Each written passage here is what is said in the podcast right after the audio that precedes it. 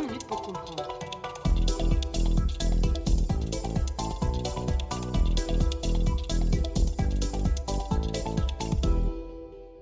Bonjour à toutes et à tous et bienvenue dans ce nouvel épisode de 20 minutes pour comprendre, le podcast qui vous aide à mieux comprendre l'actualité internationale. Aujourd'hui, nous retrouvons Laurent Delcourt, sociologue chargé d'études au CETRI, le Centre Tricontinental. Monsieur Delcourt, bonjour. Bonjour.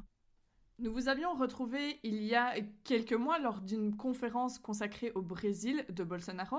Cette fois-ci, nous parlerons du Brésil en tant que pays BRIC. Pour rappel, les pays BRIC, avec dans l'ordre le Brésil, la Russie, l'Inde et la Chine, sont les pays considérés comme puissances émergentes. Alors je propose qu'on se lance directement dans le sujet et qu'on pose la question de but en blanc. Comment le Brésil s'est-il érigé au statut de puissance émergente? Sur quelle politique euh, s'est-il appuyé? Quels étaient ses partenaires économiques? Et puis une seconde question, au vu de la situation à laquelle euh, est confronté le Brésil de Bolsonaro, peut-on finalement toujours parler de puissance émergente? On qualifie le Brésil de puissance, de future grande puissance, de puissance en devenir, en fait depuis le début du XXe siècle. Notamment un politique euh, français, Clémenceau, qui était le président du Conseil en France pendant la Première Guerre mondiale, disait déjà que le Brésil était un pays du futur. Euh, Stefan Zweig, l'écrivain autrichien, parle en 1941 de terre d'avenir. Et on a un correspondant du Monde en 1950 qui parle du Brésil en tant que euh, future grande puissance. Les Brésiliens eux-mêmes se perçoivent à l'époque, dans les années 50, comme une grande puissance, une grande puissance en devenir. Il est vrai que le, Brésil ne manque pas d'atouts. Il possède un immense territoire. C'est quand même 8 500 000 km. Pour donner un peu un ordre de, de grandeur, c'est 286 fois la taille de la Belgique. Le pays dispose et est doté d'énormes ressources naturelles. Et surtout, le Brésil connaît dès euh, le début des années 50 euh, euh, un processus d'industrialisation précoce. Donc bien avant la Chine, bien avant d'autres pays émergents. Dès les années 70, il fait son entrée dans ce qu'on a qualifié des nouveaux pays industrialisés, au même titre à l'époque que la Corée du Sud ou, ou Taïwan, bien avant la, Chine. Pourtant, ces promesses, ces prédictions par rapport au rôle et à la place économique, au poids économique du Brésil, euh, ne seront jamais tenues d'une certaine manière. Elles vont être ajournées. Euh, un petit exemple, dans les années 1970, on parle du, nouveau miracle, on parle déjà du nouveau miracle économique brésilien, notamment sous la dictature euh, militaire, avec un retour de la, de la croissance, une croissance quand même élevée, bien supérieure à certains pays émergents de l'époque.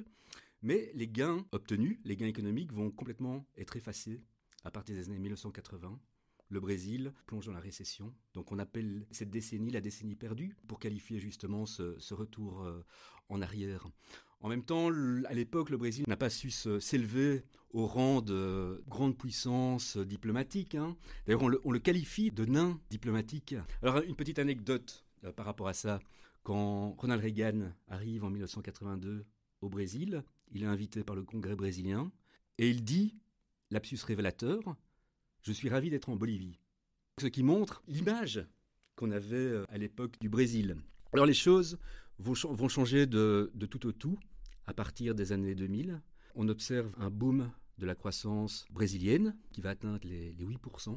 Il y a une diminution substantielle de la pauvreté. C'est 30 millions de, Brésiliens qui sortent de la pauvreté durant cette décennie, grâce à la croissance, la croissance tirée avant tout par le boom des matières premières, le boom des exportations de produits euh, primaires, grâce aussi aux, politiques sociales mises en place par le président euh, Luis Inácio Lula da Silva. En fait, cette période coïncide avec son arrivée au pouvoir. Lula va imprimer un tournant euh, diplomatique fondamental au Brésil. Il dira lui-même que finalement, le Brésil est fatigué de jouer d'un point de vue diplomatique en deuxième division. Le Brésil doit avoir sa place dans le monde, le Brésil doit participer à la construction d'un monde plus démocratique, plus multipolaire, et va s'engager dans un activisme diplomatique tout azimut. Par exemple, dès son arrivée au pouvoir, il conteste certains accords internationaux, il prend la tête d'une coalition qu'on appelle à l'époque le G20, qui met un, terme euh, aux accords de Cancun. Il s'oppose de cette manière à la domination, en tout cas euh, des puissances occidentales, dans ce type d'accord. Une année plus tard, sous son impulsion, il rejette l'accord euh, proposé par les États-Unis, qu'on appelle l'ALCA à l'époque, donc une grande zone de libre-échange. Et ce rejet signifie que le pays rejette euh, cette perspective de se retrouver dans des accords complètement euh, inégaux par rapport aux grands voisins latino-américains. Dans le même temps, il formalise toute une série d'alliances, notamment dans le cadre des BRICS, hein, alliances avec l'Inde, la Chine, l'Afrique du Sud, la Russie. Il multiplie les accords avec les pays du Sud qu'il soutient au niveau international. Il signifie aussi par là que le Brésil veut s'asseoir, d'une certaine manière, à la table des grands. Le Brésil veut être une, une puissance reconnue et respectée. Le Brésil participe à l'époque au renforcement des institutions internationales, euh, montre qu'il veut s'engager en tant qu'acteur important dans le concert international des, nations. Il prend le commandement de la force d'intervention des Nations Unies en Haïti. Et il entend ainsi montrer qu'il a sa place, notamment dans le Conseil de sécurité des Nations Unies. Donc il revendique, le Brésil a toujours revendiqué une place au Conseil de sécurité des Nations, des Nations Unies. Et en même temps, dernier point, il joue un rôle important dans le renforcement des institutions régionales. Les choses vont changer du tout au tout à partir de la deuxième décennie du XXe siècle. 2013, la crise économique commence à poindre. Le pays connaît des conflits et des tensions domestiques assez importantes qui vont aboutir en 2016 à la destitution de la présidente Dilma Rousseff, qui était la, dauphine du président euh, Lula, et à son remplacement par le vice-président, un ultra-conservateur, Michel Temer, sous la présidence de, Temer, le Brésil va imprimer une direction totalement différente, voire un virage à 180 par rapport à la fois à sa politique intérieure. On va mettre en place des réformes, toute une série de réformes pour plaire aux marchés internationaux, des politiques d'ouverture, des politiques d'austérité. Donc ça c'est sur le plan intérieur. Et sur le plan euh, extérieur, le, Brésil entend, comme disait Temer à l'époque, désidéologiser la politique extérieure du Brésil. On va d'une certaine manière aussi imprimer un virage à 180 degrés en se rapprochant notamment des États-Unis, en abandonnant en fait sa, vocation de cheville ouvrière d'un monde multipolaire. L'arrivée au pouvoir de Bolsonaro va radicaliser cette option prise par Temer, si bien que Bolsonaro va rompre complètement avec la tradition diplomatique brésilienne il va y avoir un alignement total sous Bolsonaro avec la politique extérieure des États-Unis, trumpienne. Ça sera plus seulement un rapprochement, mais véritablement un alignement, voire une politique d'allégeance par rapport aux États-Unis de Trump. D'ailleurs, anecdote qui, est très symbolique, quand le conseiller spécial à la sécurité euh, nationale de Donald Trump débarque au Brésil juste après l'élection de, Bolsonaro, à l'époque c'était euh, John Bolton, le président euh, Bolsonaro l'accueille en faisant le salut militaire. Ça symbolise bien cette politique d'allégeance par rapport aux États-Unis. Alors deuxième aspect, c'est un rejet du multilatéralisme. Dans la tradition diplomatique euh, brésilienne, le multilatéralisme a toujours été un horizon extrêmement euh, important pour les diplomates brésiliens de longue date. Institutions, euh, les institutions internationales permettaient de renforcer, de conforter la place du Brésil dans le monde. Et pas seulement le Brésil, l'ensemble de l'Amérique latine a toujours appuyé d'une certaine manière, la construction de normes internationales, la construction des institutions euh, internationales a toujours jugé cet aspect euh, multilatéral important. Avec Bolsonaro, il y a un rejet total de ces institutions multilatérales, une option nationaliste qui est, prise véritablement, mais aussi un, un agenda conservateur qui est adopté. Sur le plan international, le Brésil a toujours été progressiste à ce niveau, en matière de droits de l'homme. Et là, on le voit se rapprocher de pays comme euh, les pays du monde arabe, comme euh, l'Arabie saoudite, la, Hongrie ou la Pologne, par exemple, pour euh, s'opposer à, l'avortement, un agenda égalitariste féministe, d'une certaine manière. Le Brésil, le Brésil rassemble des chefs d'État conservateurs et d'extrême droite pour proposer un nouvel agenda international. Donc on est véritablement en rupture par rapport à la tradition diplomatique brésilienne. Alors dernière, euh, dernière petite chose, le Brésil a toujours priorisé dans son agenda diplomatique la sphère régionale. Or, Bolsonaro va, complètement abandonner cette option pour privilégier son rapprochement avec, avec la grande puissance. Le Brésil connaît un ralentissement, comme vous l'avez dit. Finalement, où se situe le pays sur la scène internationale par rapport aux autres pays BRIC Alors, en termes de, en termes de place, en termes de poids économique, déjà par rapport aux autres puissances, des, BRICS. Euh, le Brésil occupe plus ou moins la, quatrième place hein, en termes de poids économique. La troisième ou la quatrième place en fait au coude à coude avec la, avec la Russie. Mais il est loin derrière en termes de poids économique derrière la Chine et l'Inde notamment. Alors tout simplement, tout simplement parce que par rapport à la Chine et par rapport à l'Inde, toujours eu une croissance euh, en dents de scie, euh, voire une croissance extrêmement faible, qu'on a souvent qualifiée d'atone. Donc on est loin d'une croissance hyper élevée que présente la, Chine, par exemple. D'ailleurs, on a, les, Brésiliens eux-mêmes qualifient cette, croissance de pibinho, c'est-à-dire pibinho en, brésilien, c'est le petit PIB, le PIB euh, minuscule, où ils qualifient même cette, croissance en brésilien, c'est assez révélateur de la représentation qu'ils ont du pays, de vol du pintinho. Alors le vol ou du pintinho, c'est le, le vol du petit poussin. Donc c'est très révélateur de la position et de la faiblesse du Brésil par rapport à d'autres euh, pays euh, émergents. Certains ont d'ailleurs qualifié le, Brésil de canard euh, boiteux des BRICS.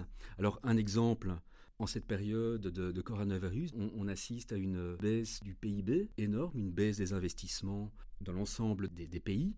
Or, on se rend compte que, par exemple, les investissements au Brésil ont baissé de 50% contre 8 au Mexique alors que dans les autres pays euh, euh, émergents, Chine et Inde, ils ont augmenté. Donc c'est très révélateur en fait de la faiblesse euh, actuelle du, Brésil, sans compter que la politique de Bolsonaro, la politique internationale de Bolsonaro, a fortement contribué à isoler le Brésil sur le plan diplomatique, une situation qui a aggravé euh, notamment la gestion des politiques environnementales par Bolsonaro, son dédain vis-à-vis des institutions, euh, des institutions multilatérales, sachant, comme je l'ai dit, que les institutions multilatérales ont toujours servi de tremplin pour le Brésil. Or, lui, il a pratiquement craché sur ces institutions au nom d'une vision complètement idéologisée euh, du, monde, une vision ultra-conservatrice, une vision de droite, qui finalement n'a absolument pas servi les intérêts euh, extérieurs du, Brésil. D'ailleurs, sa politique étrangère, son rapprochement, par exemple, pour donner quelques exemples, son rapprochement avec les, États-Unis n'a absolument pas servi économiquement. Au Brésil, on n'a pas assisté à une augmentation des échanges entre les pays du Nord, entre les États-Unis et le Brésil, depuis l'arrivée de Bolsonaro. Le Brésil euh, a accepté de signer un partenariat complètement euh, inégal avec les, États-Unis. Pour donner un exemple, il a accepté de, relever ses quotas d'importation de biocarburants, enfin d'agrocarburants euh, en provenant des États-Unis. Par contre, Trump, lui, n'a pas hésité à, relever les droits de douane sur les importations de, fer et d'aluminium brésiliens. Donc, on est dans une relation complètement asymétrique qui ne, profite nullement au Brésil.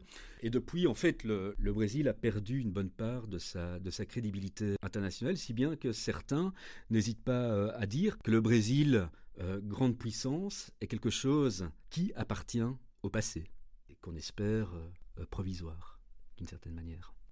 Jusqu'ici, nous avons parlé de la place du Brésil au niveau international. Qu'en est-il sur un plan régional? L'Amérique latine est relativement créative et compte de nombreuses institutions et accords multilatéraux. Notamment, on a le Mercosur, le NASUR, PROSUR. Quelle importance leur porte le Brésil et comment ces institutions ont-elles pu jouer un rôle dans l'émergence ou dans l'affirmation du Brésil sur la scène internationale? Alors oui, euh, certainement. Donc la, priorité du Brésil a toujours été l'espace régional, l'Amérique latine, et ça depuis euh, la formation, la doctrine diplomatique euh, brésilienne, où finalement les, deux grands axes, c'est à la fois la, construction de la souveraineté et la priorité régionale. Si vous voulez, l'espace régional a toujours été l'espace de projection internationale du Brésil. Mais c'est une, une, option qui s'est réellement euh, concrétisée à partir des années 1990, euh, avec notamment la création du, Mercosur et de toute une série euh, d'institutions, d'organismes ou de projets régionaux, comme par exemple l'IRSA. Alors l'IRSA, c'est un grand projet d'intégration des, infrastructures en Amérique latine. Derrière, il y a, une volonté d'intégration de l'espace latino-américain le Brésil a joué un rôle clé dans cette dynamique d'intégration, essentiellement sous Lula et sous euh, Dilma euh, Rousseff. Durant leur présidence, il y avait véritablement une volonté de faire de cet espace euh, latino-américain un espace diplomatique, politique, économique, destiné à faire contrepoids aux grands voisins du Nord, hein, les, États-Unis. D'ailleurs, à l'époque, à ce moment-là, Lula va donner une impulsion euh, énorme à la création de plusieurs institutions, par exemple l'UNASUR, institution politique rassemblant les, pays d'Amérique latine. Il va, aussi, donner une impulsion à, une autre institution qu'on appelle la CELAC. Alors la, la, CELAC est destinée à faire contrepoids, donc c'est la communauté des États latino-américains, est destinée à faire contrepoids à l'organisation des États latino-américains. La différence entre les deux organisations, c'est que l'organisation des États américains intègre des pays comme le Canada, les États-Unis, mais aussi les, colonies euh, françaises, hein, comme la Guyane. Et là, la création de l'UNASUR et la CELAC va marquer vraiment, véritablement une volonté de réaffirmation de l'identité latino-américaine par rapport aux puissants voisins, avec cette volonté aussi de garantir la souveraineté des pays latino-américains, cette volonté de garantir aussi la démocratie des pays latino-américains et de les, de les préserver de, de, l'ingérence internationale. Donc il y a une volonté de construction qui va être lancée à l'époque, mais une construction qui va être complètement, euh, comme je l'ai dit euh, en première partie, complètement détricotée par Bolsonaro, et pas seulement par Bolsonaro, par rapport à d'autres euh, dirigeants conservateurs en Amérique du Sud, notamment le président argentin, le président chilien, le président colombien, durant la, deuxième décennie du XXe siècle. On va assister notamment à l'abandon total de l'UNASUR. Hein. Il y a six pays qui vont quitter euh, l'UNASUR. Le Brésil n'y participera plus non plus. À la place, ils vont tenter de, de mettre en place une autre organisation qu'ils qualifient de moins gauchiste, de moins socialiste, de moins euh, bolivarienne, qui est Prosur, alors Prosur, ça a été euh, lancé par les présidents chiliens et colombiens, qui est une, une, organisation qui exclut d'emblée le Venezuela. Donc, fini la solidarité entre nations euh, euh, latino-américaines, on exclut le Venezuela. Bolsonaro, lui, va privilégier de nouveau l'organisation des, des, États américains. Donc, il rouvre la porte notamment l'ingérence des États-Unis. Et ça, euh, c'est lié notamment à sa vision euh, du monde et son, désir de rapprochement avec les, États-Unis. Donc, il y a une, volonté véritablement de, de, rupture. Quant au Mercosur, Bolsonaro ne, ne, le considère plus que comme une institution à minima, comme un simple organisme qui permet de négocier des accords à la carte, mais qui n'a plus aucun euh, fondement ni objectif politique ni diplomatique. Le Mercosur lui-même et en déliquescence, euh, perte de, vitesse. Le Brésil se tourne vers l'international. Alors cette politique brésilienne, qui est une politique de rupture par rapport à la tradition euh, diplomatique du pays, a également des conséquences énormes sur la région latino-américaine. En fait, elle va aggraver, d'une certaine manière, le délitement et la fragmentation des institutions euh, régionales qui avaient été construites durant les 20 dernières décennies, avec des conséquences quand même euh, assez importantes, notamment durant cette pandémie.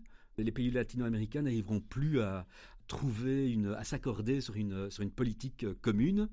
Euh, on assiste actuellement chacun pour soi, à une, une dispersion totale des efforts dans un contexte particulièrement euh, euh, désastreux pour, euh, pour, le, pour le pays, hein, avec une augmentation de la, de, la, de la, pauvreté, une augmentation des inégalités, une situation, une situation économique qui est assez désastreuse. Hein, et ne parlons pas de la situation sanitaire au, au Brésil, hein, en raison notamment de la gestion par, par Bolsonaro de la pandémie. Donc on assiste véritablement à une, une déliquescence de toutes ces institutions.